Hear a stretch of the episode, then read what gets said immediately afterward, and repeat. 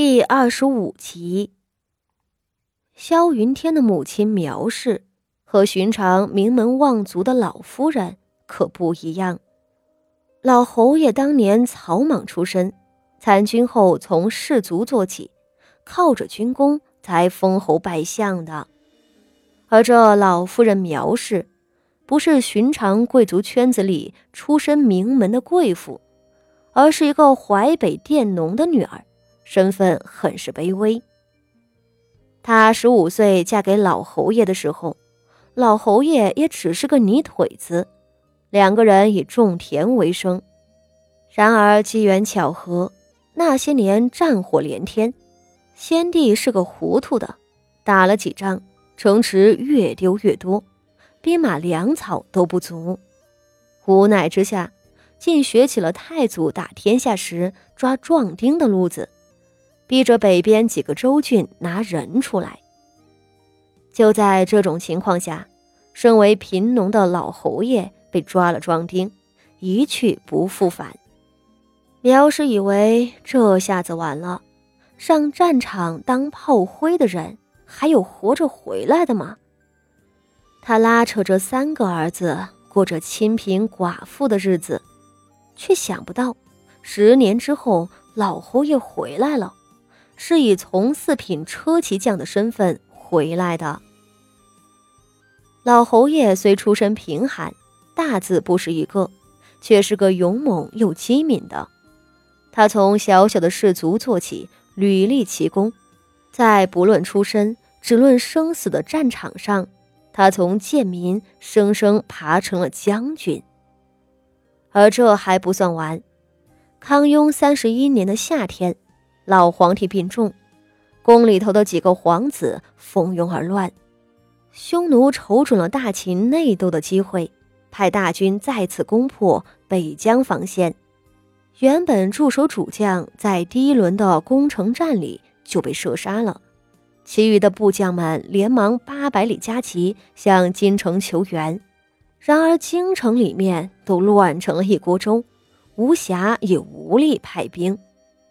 危难之时，年轻胆大的老侯爷站了出来。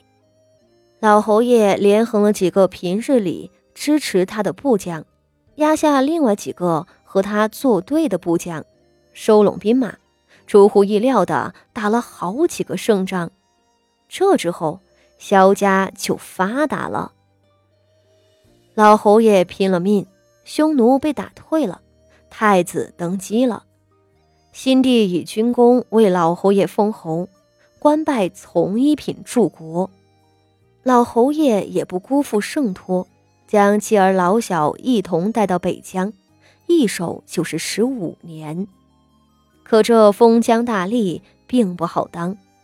这十五年下来，老侯爷两个年长的儿子一个一个的战死沙场，连着老侯爷。终于也死在了发动的攻城中。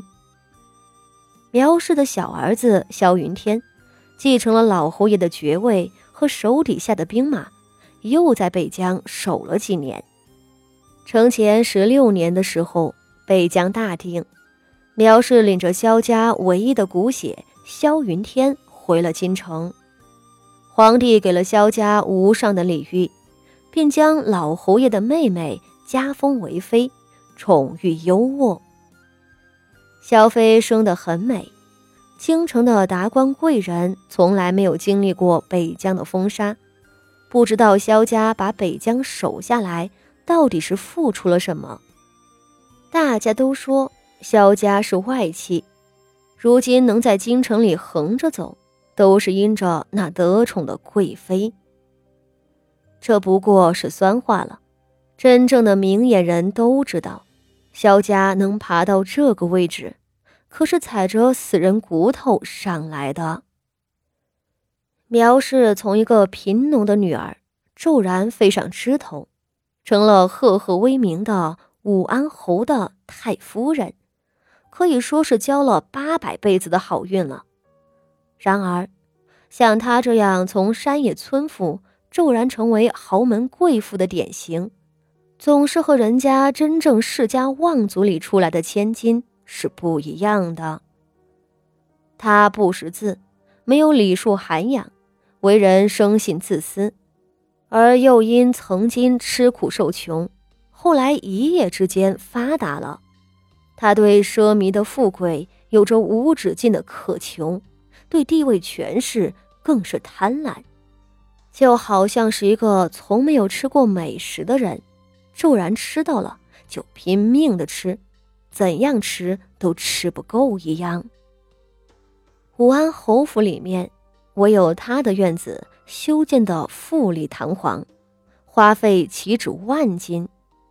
他平日里的吃穿用度，比起宫中的后妃都是能比的。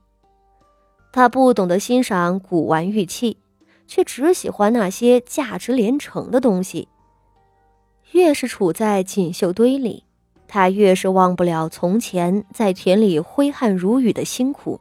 和当寡妇拉扯孩子时吃糠咽菜的拮据，那些深入骨髓的痛苦让他牢记着。他前半生吃的苦太多了，后半生有了好命，一定要拼命的享福，以弥补他前半生的苦难凄凉。而若只是贪图富贵也就罢了，好吃好喝的供着，堂堂的武安侯府。还供不起他一个老太太。真正折磨人的是苗老夫人对下面伺候她的人的苛刻。当年她身处人间的最底层，从来都是给别人下跪行礼，遇见村里的李正都吓得两股战战。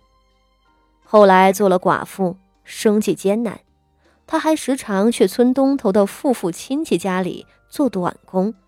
跪在地上讨主人家给一口饭吃。